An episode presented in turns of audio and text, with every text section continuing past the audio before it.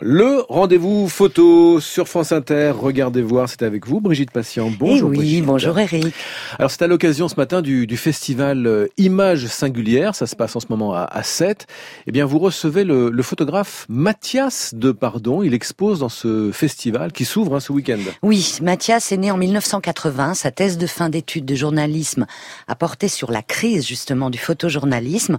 Depuis une vingtaine d'années, c'est la crise de la presse en fait qui remet en cause le métier de photojournaliste. Alors comment vivre avec ce métier? Je demande à Mathias de Pardon comment justement il finance ses projets. Ça dépend. Alors dans le cas précis de cette série que j'ai effectuée donc euh, sur les fleuves de la Mésopotamie, en tout cas sur ce volet-là, j'ai eu le soutien et l'aide donc du CNAP qui m'a permis donc de faire ce voyage dans le sud de l'Irak et de documenter euh, les marées de la Mésopotamie.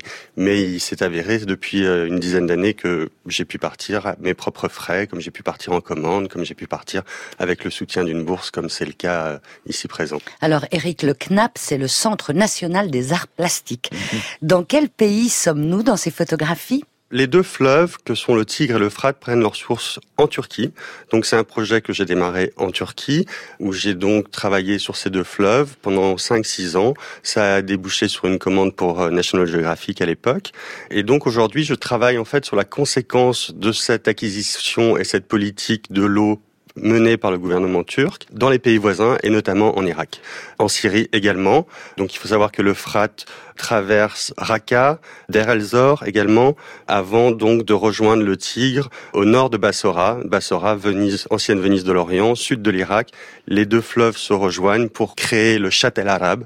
Et donc les deux fleuves se jetteront par la suite dans le golfe Persique. Et pour préciser les choses, euh, Brigitte, ce Mathias de Pardon, c'est bien le photographe qui avait été arrêté et emprisonné il y a à peu près deux ans en Turquie. Exactement. Alors justement, je lui ai demandé si photographier dans ces régions représente toujours les mêmes risques pour Oui, il y a des, risques. Parfois, ils sont pas forcément où on les attend. À l'époque, euh, je pensais pas du tout que j'allais en détention pendant un mois avant d'être expulsé du territoire turc que je connaissais bien. Pour y avoir vécu pendant cinq ans dans un village et une ville qui s'appelle Asenkiev d'ailleurs, Asenkiev qui est depuis de nombreuses années voué à, l'inondation par le barrage d'Illissieux et qu'il le sera normalement dès le mois prochain. Donc euh, voilà, à l'époque, j'y travaillais pour documenter donc cette cité qui date du XIIe siècle, qui elle-même devrait être euh, patrimoine mondial de l'UNESCO, mais pour lequel la Turquie n'a jamais ratifié la ville d'Asenkef. Alors Mathias de Pardon, pourquoi avez-vous donné ce titre à votre série Gold Rivers Irak? C'était un peu pour mettre l'accent sur ces deux rivières et sur leur importance finalement dans la région. C'est un peu le berceau de la Mésopotamie, ça a fasciné beaucoup de voyageurs, donc d'Alexandre le Grand à Marco Polo. Euh, il y a toujours eu énormément de, de curiosité autour de cette région.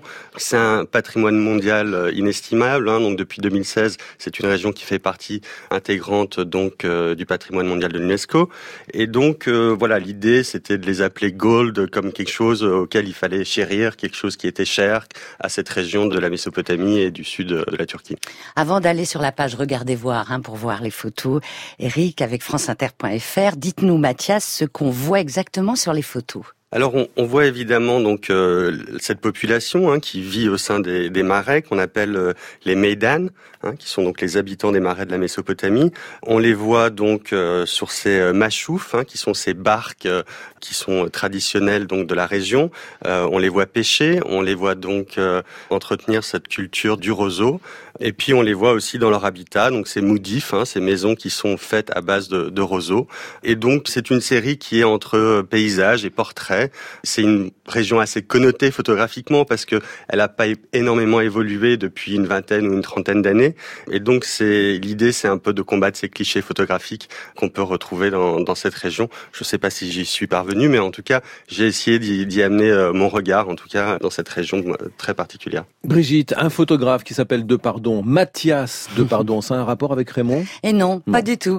Son expo est à 7 au Rio, c'est l'ancien cinéma de 7. Ce festival, Image singulière est toujours un régal pour tous les amateurs, les néophytes, les professionnels de la photo.